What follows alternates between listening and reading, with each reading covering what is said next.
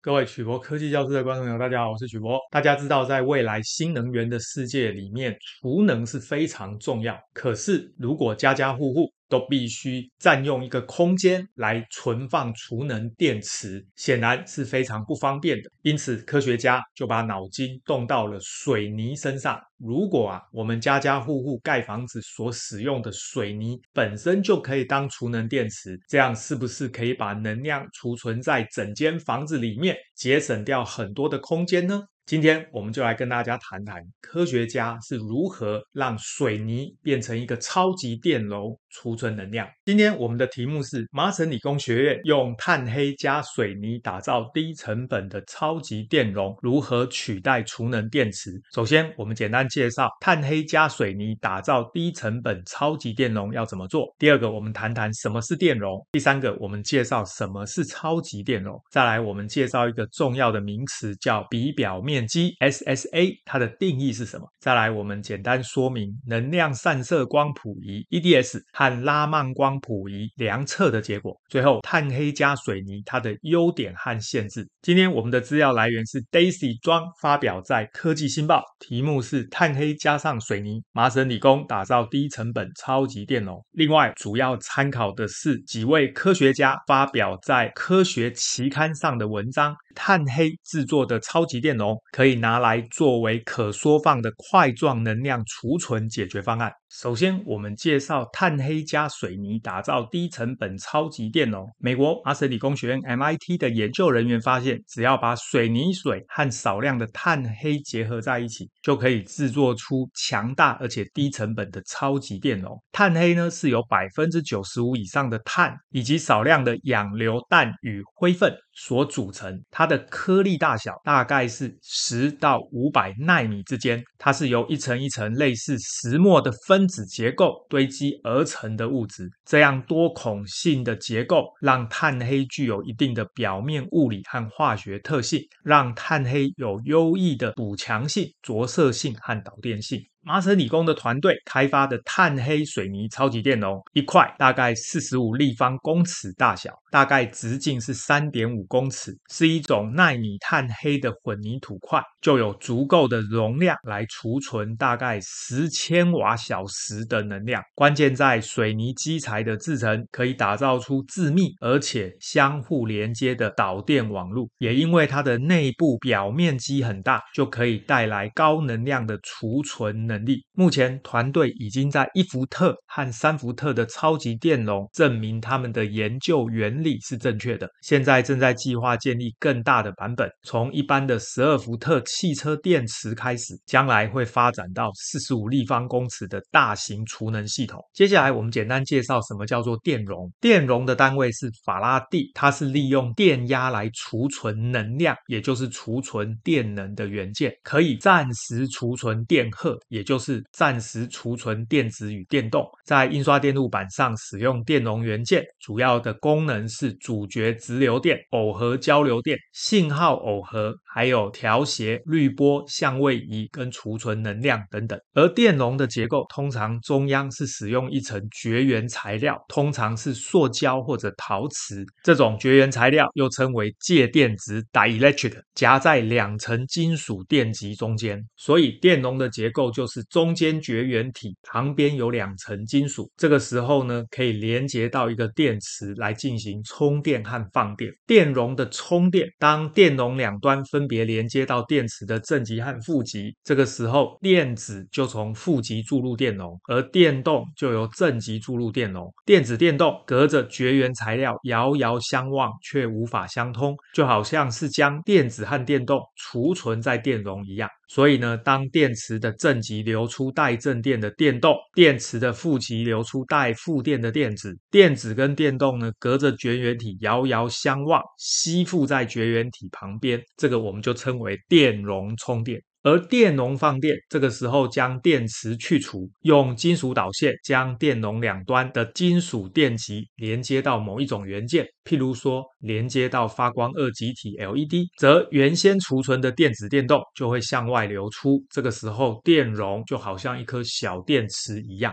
当我们把电池改成 LED，则原来储存的电子和电动就会因为正负相吸往外流出，流到 LED 之后呢，LED 就会发光。这个动作就称为电容放电。而电容放电时，就好像是一颗小电池一样。接下来我们介绍什么是超级电容。超级电容 （Supercapacitor） 又称为电气双层电容器 （EDLC），它没有类似陶瓷电容或者电解电容的绝缘体，也就是它没有介电值。超级电容是利用固体，也就是电极和液体，也就是电解液的界面形成的电气双层。来代替介电子，而超级电容的容量大小跟界面处形成的电气双层成正比，意思就是说，界面的电气双层越大，那么储存的能量就越多。因此，电极是经由利用比表面积 SSA 很大的活性炭来实现大容量。换句话说，超级电容它的比表面积越大，储存的能量越多。基本的构造是经由电解液填满互相对立的正负电极构造。超级电容利用电解液中的离子对电极表面吸附和脱离来做充放电。大家看到图里面黑色的这个就是大面积的活性炭，而中间的部分就是电解液。在电解液里面有阴阳离子，当我们充电的时候，电池的负极会流出电子，电子带负电。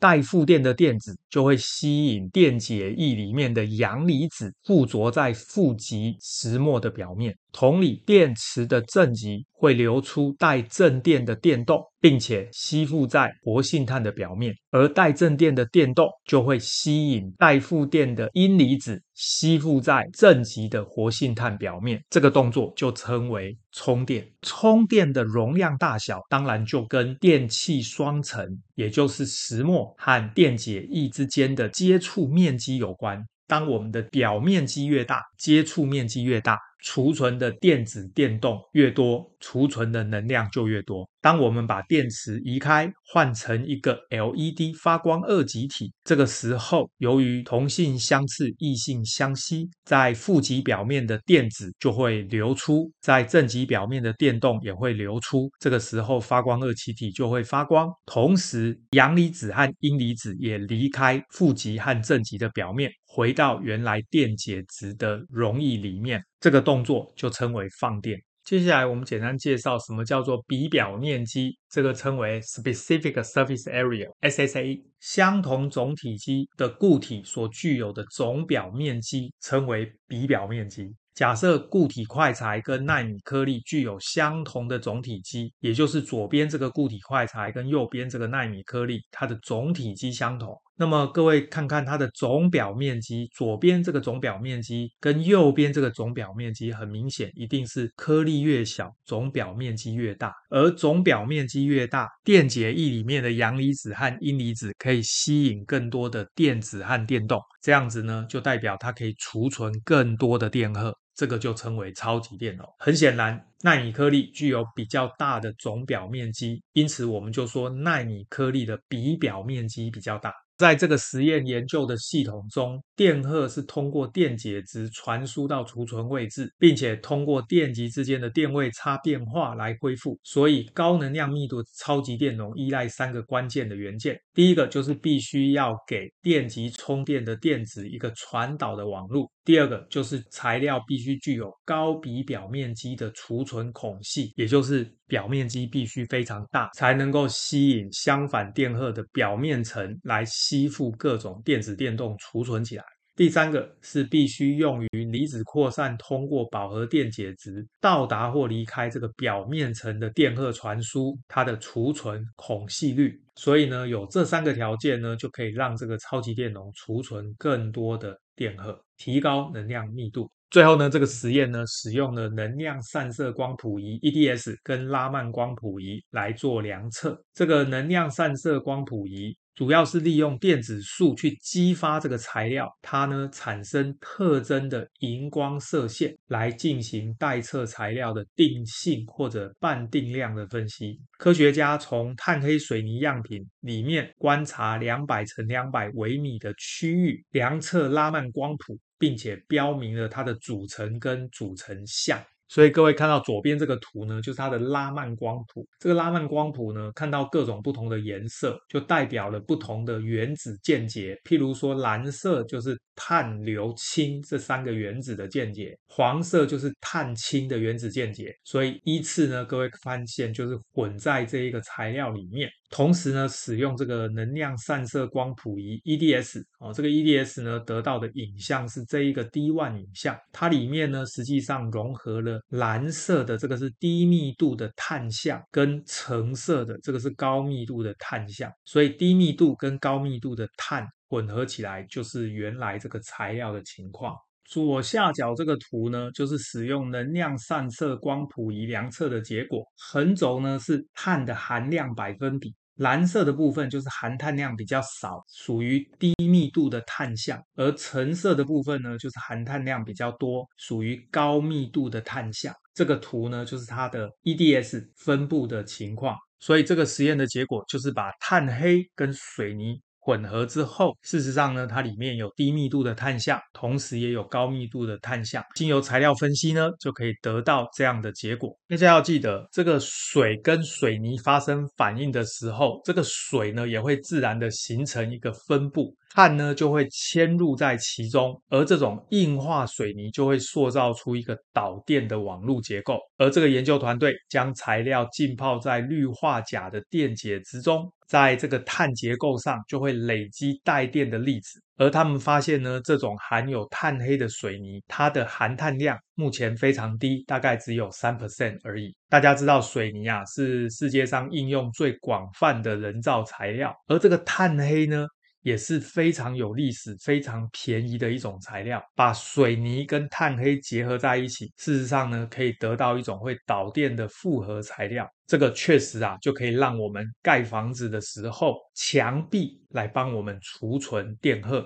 变成一个超级电容。听起来虽然很棒啊，可是呢，各位要记得，你这个碳黑呀、啊，是里面主要导电的成分。可是，当你的碳黑加的越多，它的超级电容就可以储存更多的电。但是这个时候，混凝土的强度就会降低。科学家发现呢，最佳的平衡点大概是水泥含有十 percent 的碳黑是比较合理的数字。那么，在一般的住宅跟工业的应用，这种混合水泥和碳黑的超级电容确实具有发展的潜力。不过，因为碳黑加越多，混凝土的强度会降低，因此我。认为它或许比较适合应用在欧美那种平房的结构。如果是大楼型的钢筋水泥建筑，需要很高的混凝土强度，或许就不适合用这样的方式。当然，这个还需要更多的验证，才能够知道这个材料适不适合应用在各种不同的建筑当中。我们今天的节目到这边，大家对于这种碳黑加水泥形成的超级电容，用来作为储存的原件，有任何相关的问题，欢迎大家发表在影片的下方，我们再来讨论。谢谢大家，拜拜。